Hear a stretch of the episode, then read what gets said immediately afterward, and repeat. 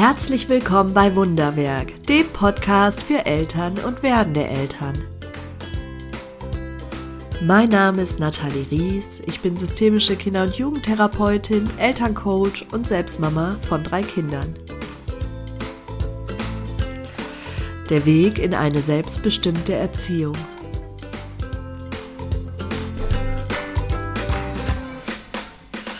Ja, ich lebe noch, ich lebe noch, ich bin wieder da. Und erstmal ein frohes neues Jahr im Februar. Wow, Nathalie, super. Ja, es tut mir von Herzen leid, ich melde mich erst jetzt. Aber das hat Gründe, warum ich mich erst jetzt melde. Und darauf werde ich im Laufe der Episode noch näher eingehen. Und Ihr habt es ja schon bemerkt, der Podcast hat einen neuen Namen. Er heißt jetzt Wunderwerk, der Weg in eine selbstbestimmte Erziehung und nicht mehr Kinderblick, der Weg in eine selbstbestimmte Erziehung. Was es damit auf sich hat, ja, da gehe ich heute auch drauf ein. Zudem sprechen wir über Geschwisterkonflikte und warum wir als Eltern maßgeblich dazu beisteuern, ob diese häufiger vorkommen oder weniger häufiger vorkommen. Und da ich mir sicher bin, dass es im Interesse aller Eltern ist, dass sie weniger vorkommen, erkläre ich heute in der Episode, wie das gelingen kann.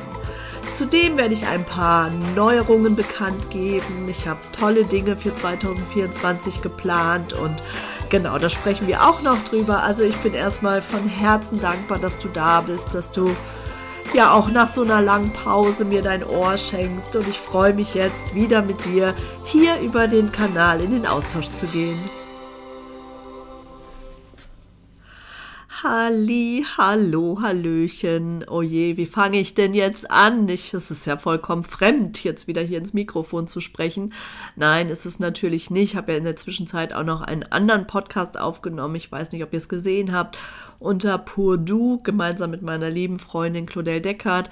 Ähm, da geht es aber mehr um ganzheitliche Gesundheit, was auch ein Herzensthema von mir ist. Und ich decke da den mentalen Bereich ab, interessiere mich aber auch sehr für die körperliche Gesundheit, weil für mich spielt das alles irgendwie zusammen und deshalb, ähm, ja, wenn du noch nicht reingehört hast, kannst du das gerne tun. Ansonsten freue ich mich jetzt so sehr, dass du wieder da bist, dass du mir deine Treue schenkst. Ich danke erstmal auch den zahlreichen Zuschriften die mich vermisst haben, die gefragt haben, ob der Podcast überhaupt noch existiert, ob ich mich klammheimlich sozusagen aus dem Staub gemacht habe, jetzt irgendwo auf einer einsamen Insel mein Leben genieße. Nein, ich genieße mein Leben hier und ähm, habe natürlich auch meine Verpflichtungen, die sich aber ein wenig verändert haben. Und deshalb auch der neue Name. Der Podcast heißt jetzt Wunderwerk, der Weg in eine selbstbestimmte Erziehung, sowie mein Coaching-Programm. Vielleicht kurz zur Erklärung für diejenigen, die es nicht wissen. Ich war elf Jahre Geschäftsführung bei der Firma Kinderblick. Kinderblick ist ein Unternehmen, was Großtagespflegen für Kinder betreibt. Das heißt, wir hatten ja zehn, dann hinterher neun Einrichtungen für Kinder und haben dort ähm, Kinderbetreuung angeboten an verschiedenen Standorten. Das habe ich mit aufgebaut, war hier in der Geschäftsführung die ganzen Jahre und bin aber jetzt zurückgetreten aus der Geschäftsführung. Das heißt, ich habe meine Anteile abgegeben an meine Kollegin und Freundin Andrea, die macht das jetzt alleine weiter. Ich bin zwar noch als pädagogische Leitung dort angestellt, habe mich aber parallel mit meinem Coaching-Programm selbstständig gemacht, alleine selbstständig gemacht, unter eigenem Namen und eigener Führung. Gibt es jetzt die Nathalie Ries GmbH und da läuft Wunderwerk drunter, da läuft jetzt auch der Podcast drunter, da läuft auch demnächst Wundervibe drunter. Was es damit auf sich hat, das erzähle ich noch im Laufe der Episode. Ja, und wie du dir vielleicht vorstellen kannst, ist so eine Veränderung nicht mal eben, sondern das ist viel verwalterischer Akt dahinter, da ist viel Organisation, viele Entscheidungen, die getroffen werden müssen und, und, und. Und das hat einfach so viel Fokus von mir eingenommen, so dass ich dann entschieden habe, erstmal mit dem Podcast zu pausieren um mir einfach diesen Raum zu schaffen. Und das war auch wichtig und gut so. Ähm, zudem kamen ja ein paar neue Projekte dazu, die ich auch erstmal gewissenhaft angehen wollte. Also ich musste einfach hier und da Prioritäten setzen. Und das heißt nicht, dass der Podcast mir nicht absolut wichtig ist und ans Herz gewachsen ist. Aber hier musste ich dann tatsächlich an meine Ressourcen denken. Und so habe ich eine Zeit lang pausiert. Aber tada, da bin ich wieder. Und wir wollen ja heute über ein wichtiges Thema sprechen, Geschwisterkonflikte. Es gibt schon Episoden zu dem Thema, aber ich weiß, dass es ja immer wieder aktuell ist. In jedem meiner Coachings von Eltern mit mehr als einem Kind ist das Geschwister-Thema immer Thema. Also von daher weiß ich einfach, dass, das, dass du da sehr dankbar bist. Solltest du mehr als ein Kind haben. Boah, ich höre mich so schrecklich an. Mir tut es so leid. Ich glaube, es ist voll anstrengend zuzuhören, oder? Wenn jemand so näselt. Ich kann es nur gerade nicht ändern und ich wollte nicht noch länger schieben. Zudem geht es mir ja gut. Es ist einfach nur verschnupft, verschnupft, verschnupft. Gut, wir müssen da jetzt gemeinsam durch und vielleicht sendest du mir jetzt einfach ganz schnelle Genesungswünsche zu und dann bin ich morgen wieder fit. So, dann starten wir mal mit dem Thema, nämlich Geschwisterkonflikte. Und ich habe es ja schon im Einspann erwähnt, dass wir als Eltern maßgeblich dazu beitragen, wie häufig Geschwisterkonflikte vorkommen oder eben nicht. Denn ich habe es ja schon oft erwähnt, ein Konflikt entsteht immer dann, wenn Bedürfnisse nicht ausreichend erfüllt sind. Also geht es bei dem Streit unter den Geschwistern auch darum, sich ein Bedürfnis zu erfüllen. Also wenn der eine dem anderen eins überbrezelt, dann wird es wohl daran liegen, dass der eine ein Bedürfnis hat, was der andere gerade nicht erfüllen konnte oder jemand anders nicht erfüllen konnte. Und so macht das Kind auf das innere Defizit aufmerksam. Beispiel, das eine Kind hat ein Spielzeugauto, der Bruder möchte aber jetzt auch das Spielzeugauto haben, versucht es ihm wegzunehmen und der andere hält fest und so, ja, fangen die beiden an, sich zu zoffen und irgendwann ist es dem einen zu bunt und dann haut er zu und dann ist das Geschrei groß und spätestens dann steht Mama oder Papa im Raum und fängt an, ja, und das ist jetzt spannend, fängt die Mama an, an der Stelle zu Maßregeln, zu bewerten, fängt die Mama an zu schimpfen vielleicht, dann ist es so, dass wahrscheinlich ein Kind oder sogar beide Kinder sich schlechter fühlen als zuvor das unerfüllte Bedürfnis in dem Fall, ich möchte vielleicht meins schützen oder ich möchte selber bestimmen, wann ich mein Auto wem gebe oder ich möchte bestimmen, dass, dass ich das andere Auto habe. Also welches Bedürfnis auch immer dahinter stand, hinter der Aktion, das ist natürlich kein Stück erfüllt worden an der Stelle. Ähm, zudem kommt aber jetzt eben noch, dass dadurch, dass die Mama oder der Papa so reagiert, wie sie nun mal reagieren, ja, auch noch ein gefühltes weiteres Defizit dazu kommt. Und auch das muss ja irgendwie wieder ausgeglichen werden. Und wie machen Kinder das? In der Regel bei demjenigen, ja, den sie verantwortlich machen für das eigene Defizit. Und das ist dann das Geschwisterchen. Das heißt, es wird die nächste Situation geben, wo sie dann ihren Frust wieder ablassen müssen. Denn Frust macht Spannung, Spannung muss entladen werden. Und ja, da ist das Geschwisterchen sozusagen ein willkommenes Opfer, obwohl es das Kind ja gar nicht als Opfer wahrnimmt, sondern es ist einfach ein Ventil. Also ist das erste Learning an der Stelle, dass wir den Streit der Kinder niemals bewerten sollten. Und das ist eine Riesenherausforderung, weil wir Menschen es gewohnt sind, immer zu bewerten. Und weil oft gerade in so Streit- und Konfliktsituationen so viele eigene Themen mit reinspielen, wie zum Beispiel eben, ich kann Konflikte nicht aushalten, weil ich damit Ängste oder negative Gefühle verknüpfe. Oftmals wirken hier auch eigene Glaubenssätze, wie zum Beispiel, ich bin keine gute Mutter, wenn meine Kinder sich oft streiten. Also was du hier persönlich reinlegst, das lohnt sich auf jeden Fall mal zu hinterfragen. Vielleicht hast du selber Geschwisterkinder und äh, ihr habt euch gestritten und ja, da ist selber mit Wut drauf reagiert worden oder eben ihr seid sanktioniert worden für eure Streitigkeit. Und all das trägst du natürlich in deinem Rucksack und das lässt sich auch nicht mal eben abschütteln. Aber es ist ganz wichtig, das zu hinterfragen, damit du rauskommst aus dieser Bewertungsschleife und in solchen Situationen so reagieren kannst, wie deine Kinder es brauchen, in Anführungsstrichen, und damit dann auch eher dafür sorgst, dass zukünftig Konflikte minimiert werden, weil sie nicht ja das neue De oder nächste Defizit haben, was wieder ausgeglichen werden muss. Geschwister sollen ja streiten. Es ist auch gut, dass sie streiten, weil sie ganz viel über Konflikte erlernen. Sie lernen zum Beispiel Grenzen zu spüren, Grenzen aber auch abzustecken. Sie lernen aber auch mehr und mehr Grenzen zu tolerieren oder Kompromisse zu finden. Und das sind alles ganz, ganz wichtige Lernfelder für Kinder. Deshalb ist es gut, dass sie auch hier die Übungsplattform haben und das im eigenen Familienkreis. Also an sich sind Geschwisterkonflikte überhaupt nicht negativ zu werten. Nur wir selber haben oft so, so viel Mühe damit, weil es so schwer auszuhalten ist, einen Konflikt zu begleiten. Und wir eben, wie gesagt, hier ganz schnell einen Erziehungsauftrag reinlegen, der da gar nicht reingehört. Kinder, die streiten, sind emotional aufgebracht. Das heißt, sie sind sowieso nicht empfänglich für deine erzieherischen Worte in dem Moment, sondern ihr System ist damit beschäftigt, sich wieder zu regulieren, wieder runterzufahren. Und da kannst du sie bei unterstützen, indem du einen Konflikt moderierst, indem du sie tröstest, indem du dafür sorgst, dass sich am Ende beide wieder gut fühlen. Das ist dein Auftrag in einem Konflikt, nichts anderes. Und das heißt nicht, dass wir nicht im Nachgang nochmal die Situation spiegeln dürfen und dass wir auch ganz klar in dem Moment sagen dürfen, stopp, wenn jetzt jemand haut. Also hier deutlich machen können, hier ist eine Grenze erreicht und ich möchte nicht, dass du diese überschreitest. Nur was passiert in der Regel? Wir sagen halt Stopp und dann geht die Predigt los. Dann fangen wir an zu schimpfen oder zu sanktionieren oder zumindest ja zu spiegeln, dass das so nicht in Ordnung ist und dass wir hier äh, andere, ein anderes Verhalten erwarten. Und vielleicht sind wir sogar frustriert, weil wir das Gefühl haben, es kommt eh nicht an. Ja, es kommt auch nicht an beim Kind. Aber nicht, weil es ignorant ist oder dir was Böses will, sondern weil es einfach gar nicht in der Lage ist, in dem Moment deine Worte aufzunehmen aufzunehmen.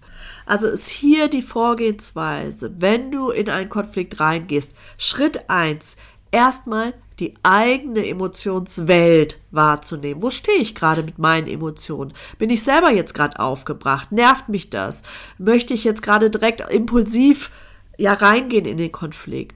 Und wenn ich merke, oh, ja, das könnte hinkommen, dann erstmal für sich selbst zu sorgen.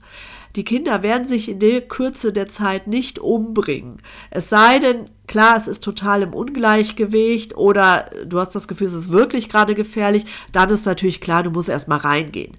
So, grundsätzlich aber erstmal einen Moment wahrnehmen, wo stehe ich gerade, bevor ich jetzt anfange, hier den Konflikt in irgendeiner Form zu klären. Wenn ich das richtige Energielevel erreicht habe, dann gehst du als Mama rein oder als Papa tröstest erstmal den Geschädigten. Und grundsätzlich gilt, in so einem Konflikt viel mehr auf die Emotionen einzugehen. Das heißt, dir schildern zu lassen, oh, ich sehe gerade, du bist richtig wütend, du bist ganz aufgebracht, kann das sein? Und dann bestätigt dir dein Kind das wahrscheinlich. Dann kannst du je nach Alter des Kindes auch ruhig mal fragen, wo ist denn die Wut? Ist die im Bauch? Ist die in der Brust? Wo sitzt die Wut? Okay, und dann könnt ihr gemeinsam überlegen, was kann es denn alternativ für Strategien geben, um diese Wut loszuwerden. Kinder bis sechs Jahre haben noch keine Impulskontrolle. Das heißt, sie können noch ganz, ganz schwer aufkommende Frust oder Wut zurückhalten. Und es geschieht bei Kindern nun mal oft körperlich.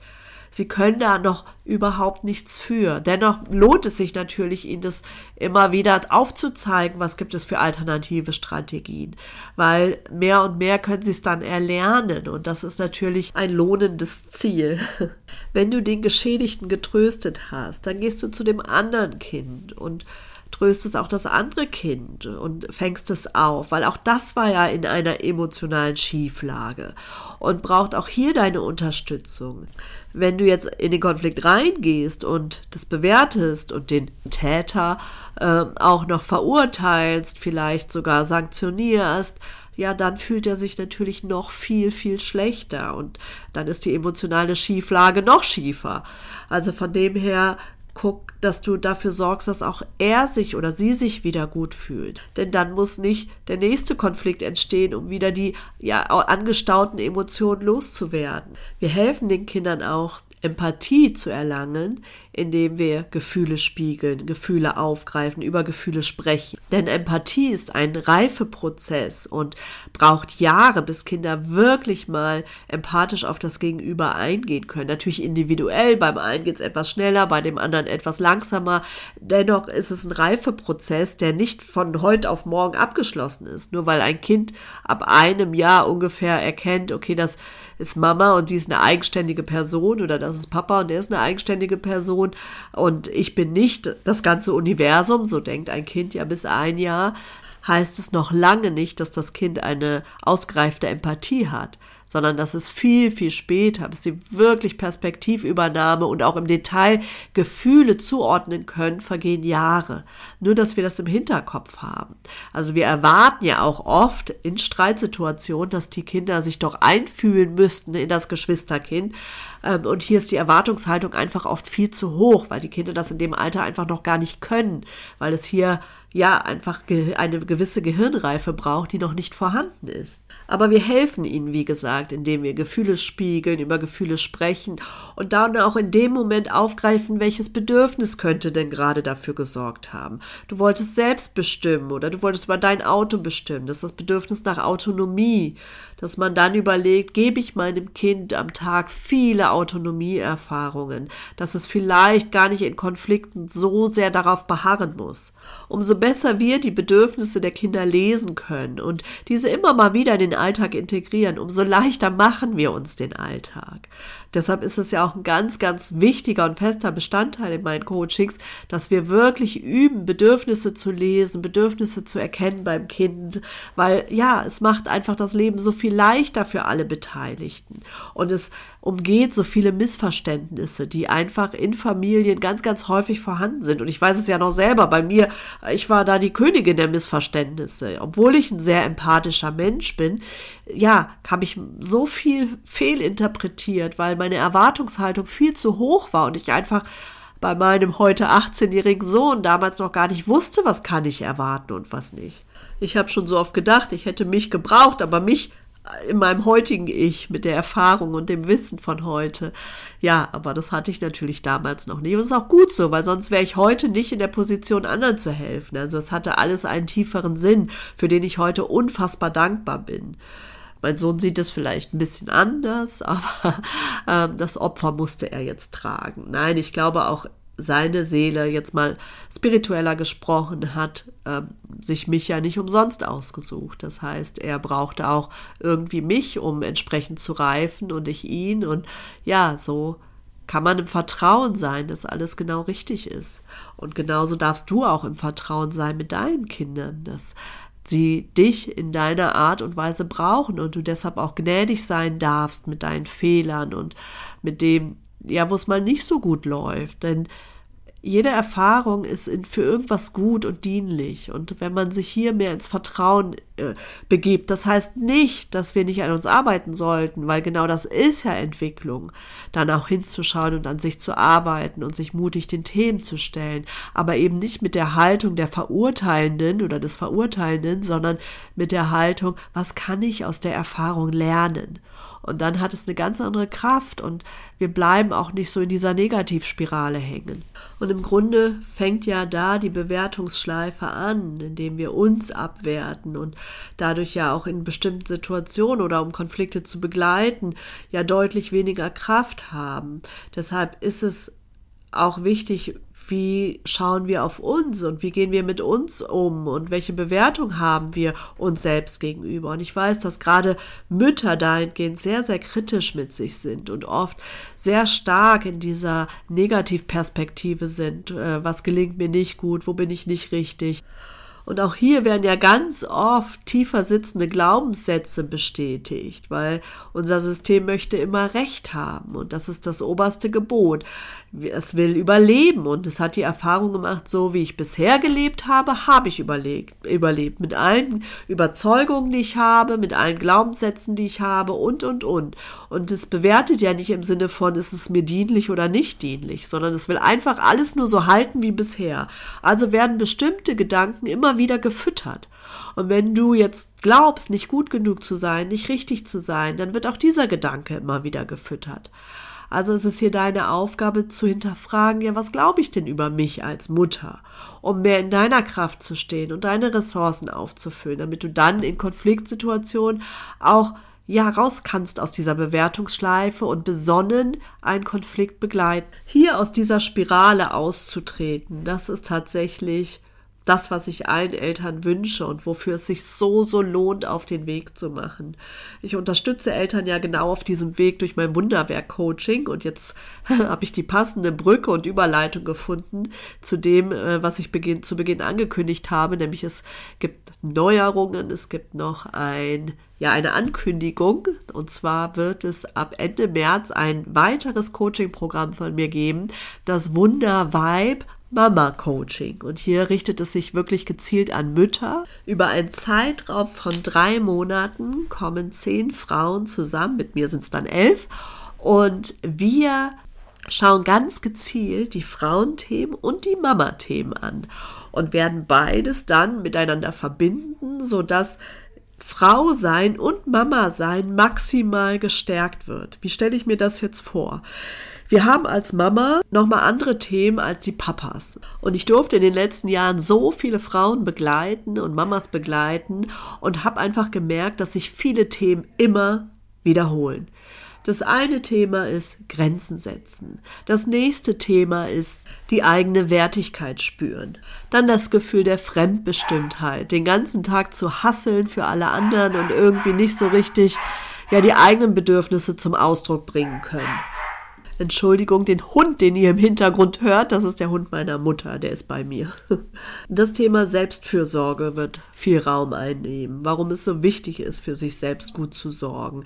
Natürlich werden wir Glaubenssätze anschauen, wir werden über Schutzstrategien sprechen, wir werden nochmal gezielt gucken, ja, inwieweit dürfen wir auch den weiblichen Zyklus berücksichtigen, weil das ist etwas, was bei uns Frauen in der heutigen Zeit total untergeht, aber es hat so eine Bedeutung, weil wenn wir nicht wissen im Grunde, wie unser Zyklus funktioniert und in welcher Zyklusphase wir auch wie gesteuert sind ein Stück weit, was einfach von der Natur gegeben ist, dann arbeiten wir ganz oft gegen uns und das ist den meisten Frauen gar nicht bewusst.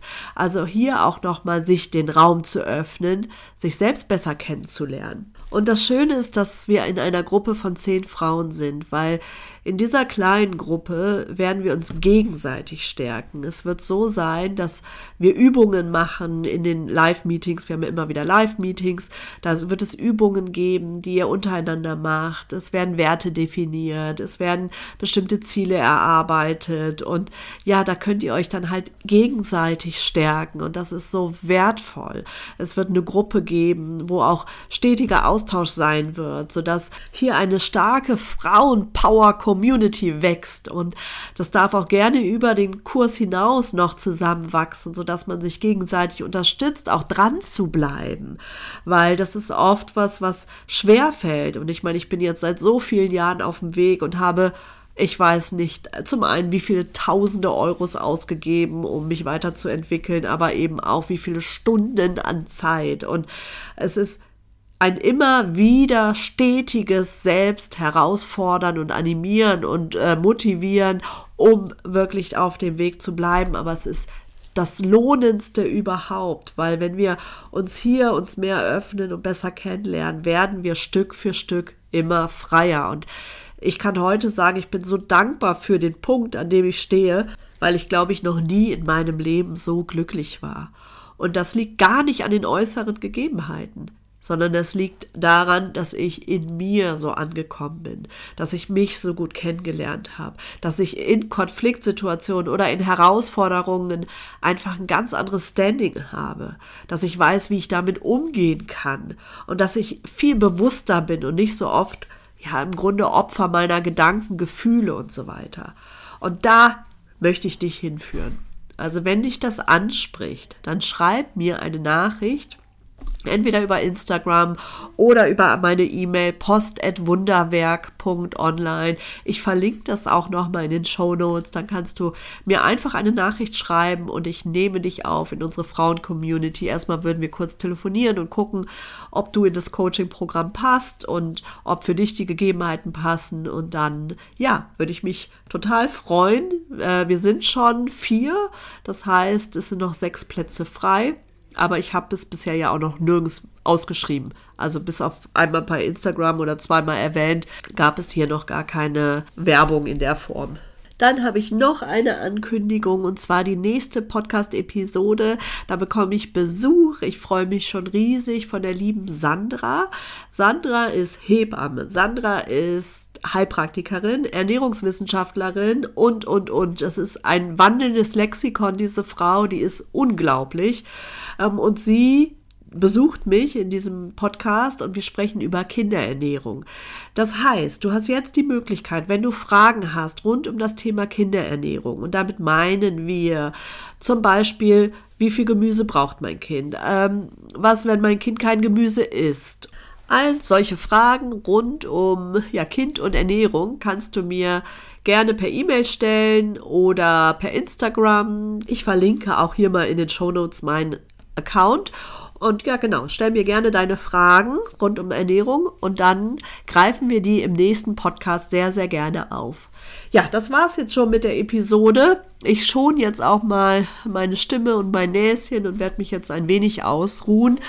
Ich freue mich von dir zu lesen und danke fürs Zuhören. So schön, dass du noch da bist. Und äh, ja, ich ähm, verspreche jetzt im Jahr 2024 wieder zuverlässig Episoden für dich aufzunehmen. Themenwünsche auch jederzeit willkommen. Das heißt, auch hier kannst du mir gerne deine Themenwünsche nennen und ich greife sie auf. Und wünsche dir jetzt erstmal eine wundervolle Zeit, bis wir uns das nächste Mal wieder hören ja, fühl dich gedrückt an der Stelle und bis ganz, ganz bald. Alles Liebe, deine Nathalie.